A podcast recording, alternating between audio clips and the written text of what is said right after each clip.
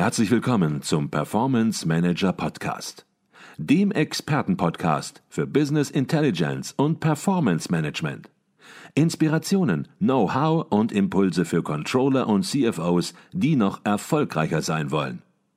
Ihr heutiger Gastgeber Peter Blum.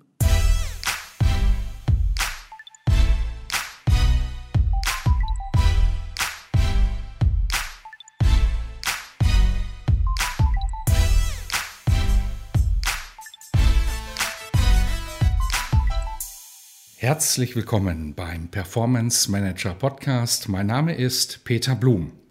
Zukunftsfähige Kostenrechnung in der Unternehmenssteuerung. Analysen, Strategien, Lösungen. So lautet der Titel des neuen Buches von Professor Dr. Dr. Jürgen Weber. Darin beschreibt er, wie sich die Kostenrechnung einer grundlegenden Veränderung unterwerfen muss, um sie zukunftsfähig auszurichten.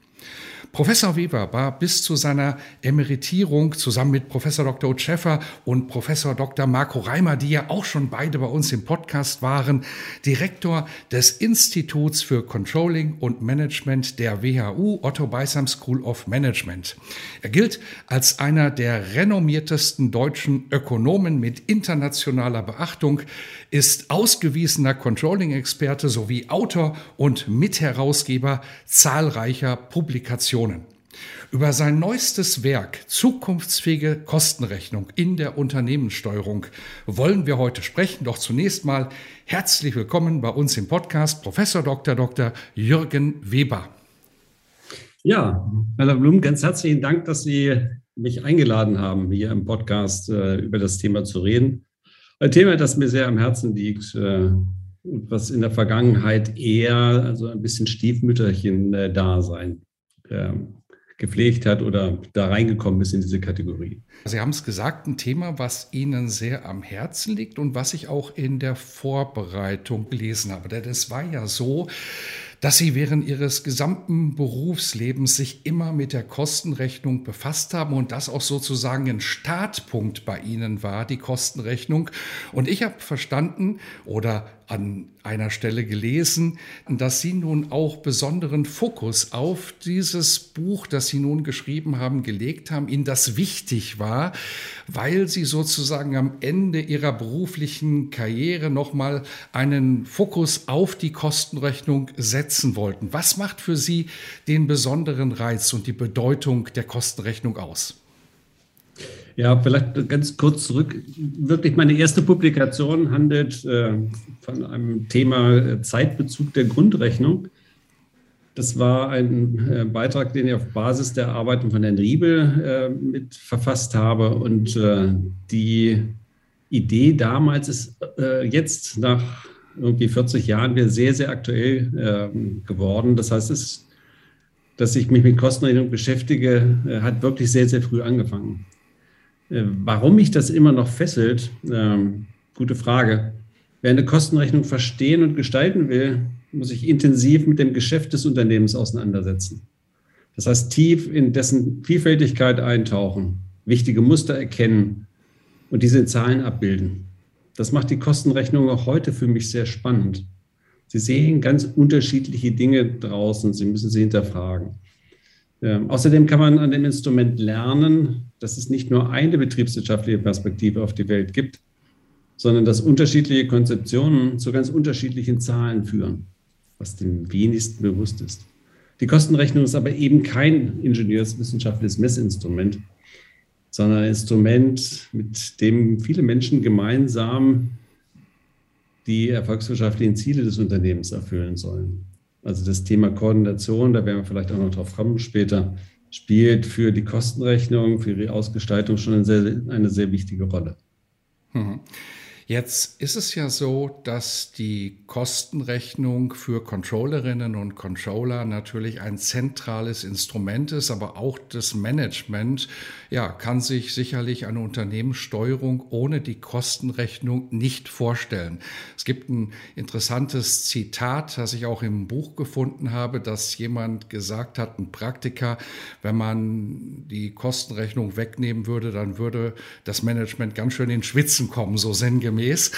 Ähm, mhm. Auf der anderen Seite ist es so, dass die Kostenrechnung im Fokus wissenschaftlicher Publikationen in den letzten Jahren, eigentlich muss man fast sagen Jahrzehnten, gar nicht mehr stand. Warum ist das so, wenn es doch so ein zentrales Instrument in der Praxis ist? Ja, die Beobachtung ist richtig.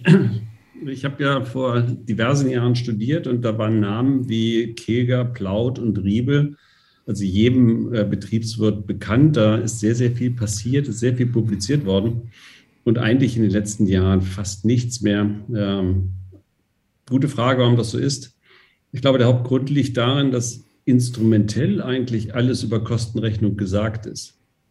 Wenn Sie die Auflagen der bekannten Lehrbücher verfolgen, hat sich dort seit vielen Jahren konzeptionell nichts verändert. Spannend ist es nur auf der Anwendungsseite. Was machen Controller und Manager wirklich mit den Zahlen? Welche Auswirkungen hat es, wenn die Kostenrechnung harmonisiert wird, wie es so schön heißt? Wie misst man die Qualität einer Kostenrechnung und wie hat sie sich entwickelt? Das mhm. ist wirklich spannend. Offensichtlich waren aber solche Fragen in der Praxis nicht drängend genug, um sich näher damit zu beschäftigen. Die Kostenrechnung funktionierte ohne ins Auge springende Probleme und Controller haben chronisch eher zu viel als zu wenig zu tun. Akademisch, wie gesagt, waren die meisten Aussagen vom, System her getroffen. Ähm, die Praxis interessierte sich nicht dafür, also hat es auch im Bereich der Hochschulen an Bedeutung verloren. Mhm. Sie haben gerade gesagt, über die Kostenrechnung ist alles gesagt und geschrieben. Ob das wirklich so ist, das werden wir natürlich jetzt auch gleich noch im Gespräch herausarbeiten, denn es steht zu vermuten, wenn Sie Veränderungen anmahnen, sogar drastische Veränderungen, dass möglicherweise Veränderungen in den Umfeldern eines Unternehmens oder auch in Unternehmen selbst, ja, die Kostenrechnung dazu zwingen, in Anführungsstrichen, wenn man die Kostenrechnung mal persönlich anspricht, sich zu verändern oder dass eben die Kostenrechnung verändert wird.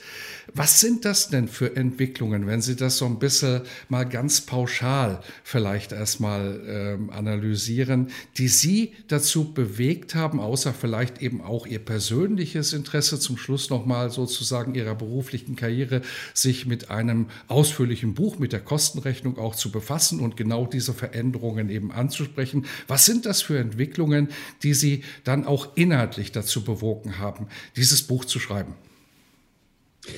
Ja, wie gesagt, konzeptionell ist von den Systemen und Zusammenwirkung eigentlich das, das Wissen da.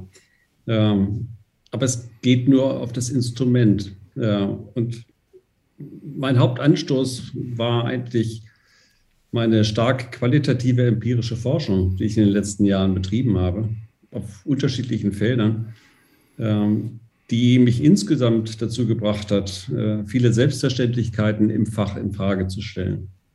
Also was man so im Lehrbuch liest, was das Unternehmen macht, wie es das macht. Das ist ja so Common Knowledge. Ähm, ich habe aber festgestellt, dass das Wissen über betriebswirtschaftliche Instrumente zum Beispiel, das ist unser Thema jetzt, bei Managern und Controllern sehr begrenzt ist. Dass die Instrumente deshalb falsch oder zu ganz anderen Zwecken benutzt werden, als, im, als es im Lehrbuch steht.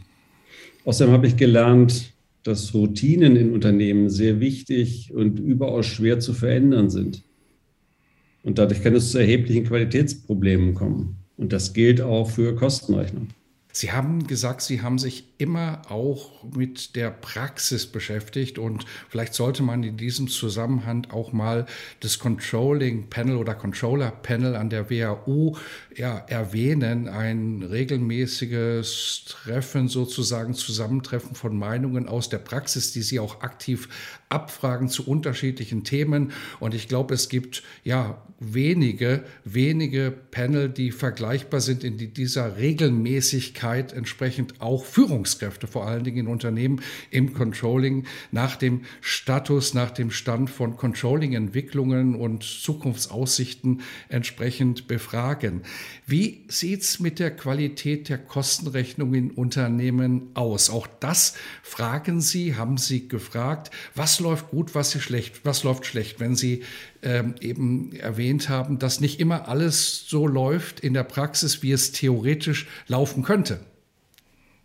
Genau, wobei man auch theoretisch durchaus vorsichtig sein muss. Es kommt dann wieder darauf an, welche Theorie unterschiedliche Theorien machen unterschiedliche Aussagen, was richtig ist und äh, oder was man tun sollte und was man nicht tun sollte. Das ist eben auch eine Erkenntnis aus der Verwendung ganz unterschiedlicher Forschungsansätze, äh, die ich in den letzten Jahren kombiniert habe.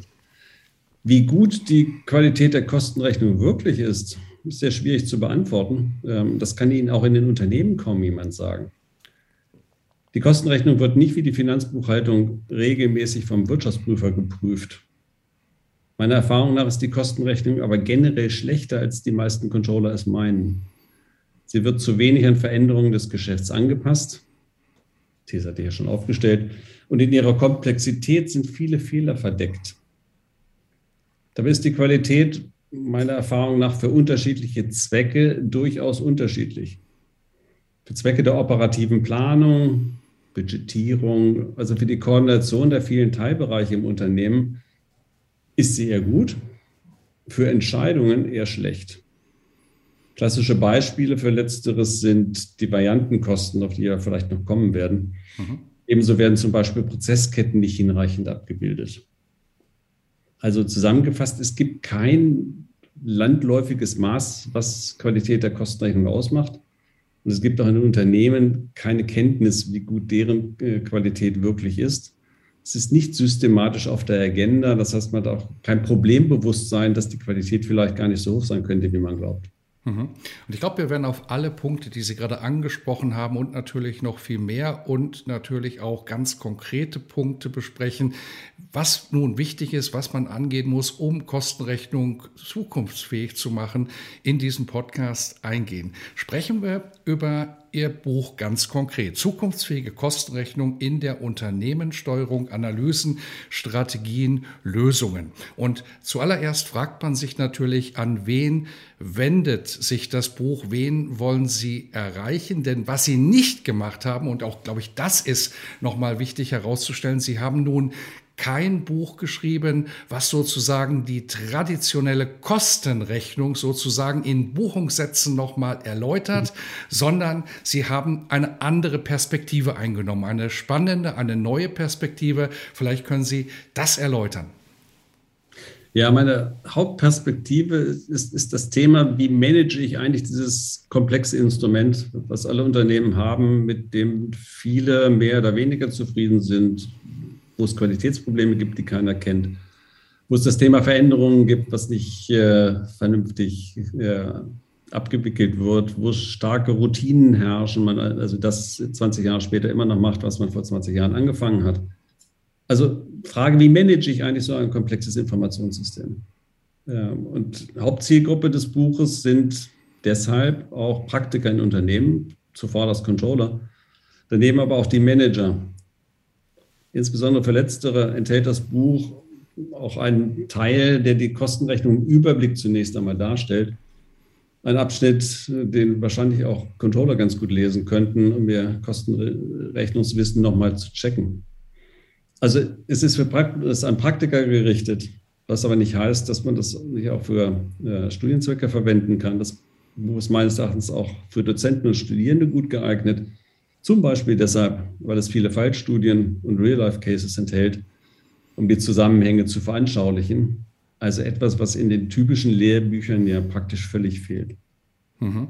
Das stimmt. Man findet in Kostenrechnungsbüchern, Sie hatten beispielsweise eben Kilger auch angesprochen, findet man natürlich wenig Fallstudien. Und wenn es um Fallstudien geht, dann sind es natürlich in den traditionellen Kostenrechnungsbüchern, die natürlich auch vor vielen Jahrzehnten, hätte man fast gesagt, entstanden sind, immer nur theoretische Fallstudien. Es sind keine praktischen Fallstudien aus echten Unternehmen, die von echten Unternehmensvertretern sozusagen begleitet worden sind. Und das macht Ihr Buch aus. Auch da werden wir später noch drauf zurückkommen. Und man fragt sich natürlich, wie so ein Buch entsteht, wie Sie die Dinge zusammengetragen haben, das entsteht sicherlich nicht über Nacht, dass Sie dann sagen, ich stehe morgens auf und das Buch ist fertig. Das wird sicherlich ein Entwicklungsprozess gewesen sein. Sie werden das geplant haben. Sie werden Praktiker angesprochen haben. Welches Wissen wird in diesem Buch aufbereitet?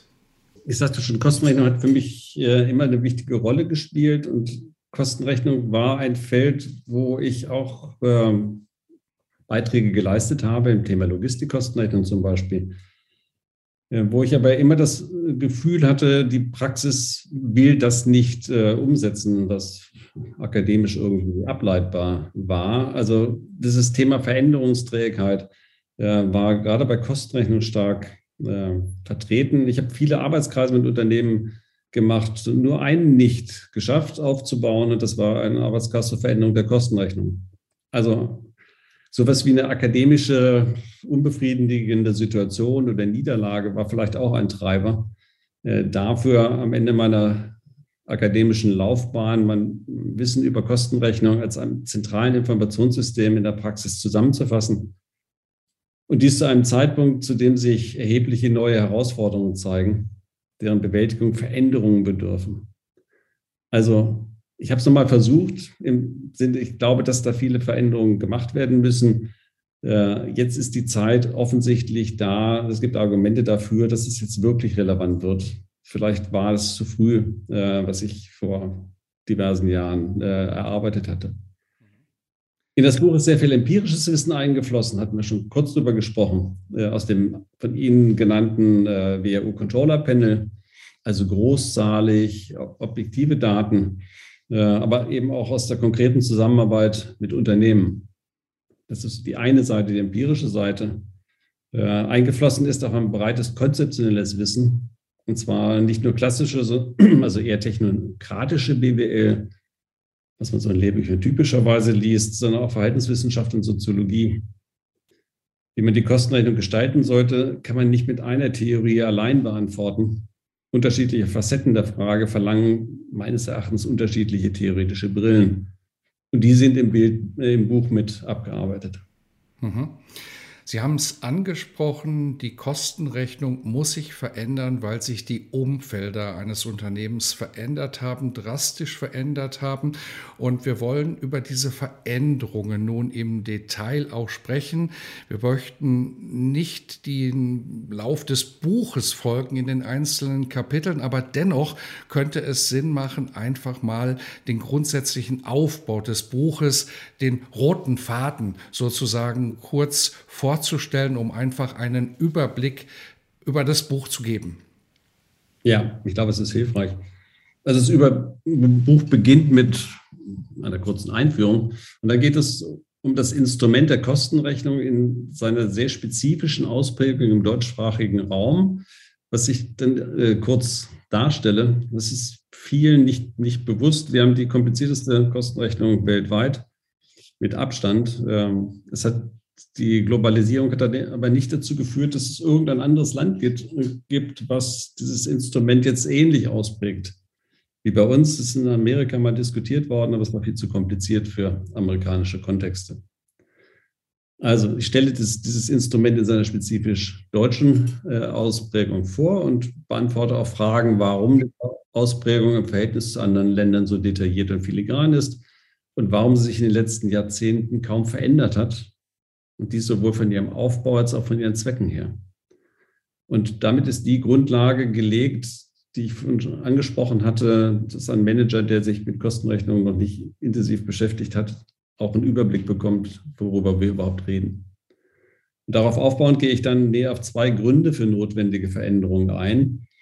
Das ist zum einen jetzt die Veränderung des Geschäfts, eine zunehmende Bedeutung von Dienstleistungen und zum anderen das Thema steigende Komplexität und Dynamik. Und ein weiteres wichtiges Kapitel beschäftigt sich dann mit den Möglichkeiten, die sich aus dem Thema Digitalisierung ergeben. Und damit ist dann der Kreis geschlossen. Mhm.